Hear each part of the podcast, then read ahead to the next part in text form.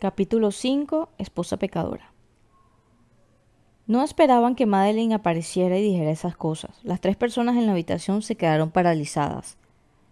Después de unos segundos, la expresión de Meredith cambió. La habitual expresión amable y afable de su rostro desapareció.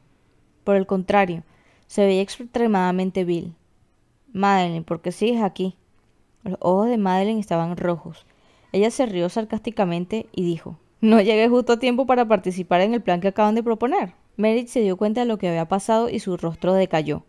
¿Cómo te atreves a escucharnos a escondidas? Madeline dijo, sí, si no hubiera escuchado lo que dijiste, nunca hubiera sabido que mi buena hermana era una perra tan desvergonzada y de dos caras. ¿Cómo te atreves a llamar así a Meredith, mocosa? Estás cavando tu propia tumba.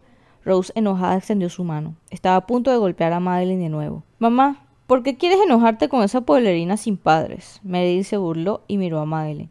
Ella parecía muy tranquila. Mi querida hermana, por el bien de nuestra relación será mejor que aceptes divorciarte de Jeremy. Me temo que no podrás soportar las consecuencias si no estás de acuerdo. Madeline ya no iba a fingir la relación que solía preservar con tanto cuidado. Después de todo, su relación había sido simplemente una demostración hipócrita de afecto. Madeline miró a Meredith y ésta incluso estaba más tranquila que ella. Si me suplicas ahora, podría considerarlo. ¿Qué? La expresión de Meredith cambió y miró a Madeleine como si ésta tuviera un problema mental. Mocosa, ¿estás loca? Rose gritó enojada. Madeleine se echó a reír al ver las caras de madre e hija. Sí, estoy loca. Así que controlaré a Jeremy junto con la posición de la señora Whitman para siempre. Madeleine, no seas tan descarada. Meredith se enfureció. No dejaré que te salgas con la tuya. Ya me he salido con la mía. Al menos ahora todo el mundo en Glendale sabe que la señora Whitman es Madeleine Crawford y no tú. Después de decir eso, Madeline se dio la vuelta, dejando a Meredith que ahora estaba chillando y gritando de rabia. No obstante, Madeline la ignoró por completo. Después de que Madeline dejó el hospital, fue a un hospital para mujeres y niños. Le preocupaba que el bebé se hubiera visto afectado por lo que Jeremy había hecho la noche anterior y la caída anterior. Había mucha gente en la fila, y la mayoría eran mujeres embarazadas. La mayoría de ellas tenían a sus maridos y familias con ellas. Al ver sus sonrisas felices, Madeline se sintió como una broma. Tenía el hijo del hombre que ella amaba, pero ese hombre estaba enamorado de otra mujer. No había sido así en el pasado.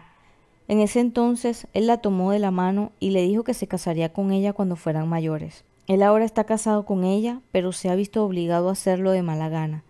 El niño estaba bien y Madeline dejó de escapar un suspiro de alivio. Posteriormente, Madeline regresó a casa.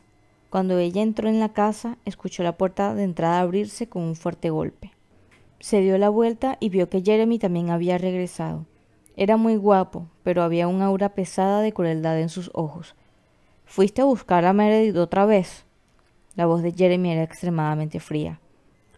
Madeline supuso que Meredith le había contado lo sucedido, por lo tanto, fue abierta y sincera. Fui allí, pero. Madeline, eras tan malvada. Las enojadas palabras de Jeremy atravesaron el corazón de Madeline como mil fragmentos de vidrio. Un dolor invisible comenzó a extenderse por su cuerpo. Ella miró en silencio al hombre que caminaba hacia ella. Sus ojos profundos estaban llenos de frialdad. Le dijiste a Meredith que todavía me molestarías incluso si murieras y que nunca le darías la oportunidad de meterse en la familia Whitman, ¿verdad? El rostro de Madeline estaba pálido. Ella nunca había dicho esas cosas. Ella quería explicarle, pero Jeremy enojado la agarró por la muñeca y la tiró sobre el sofá.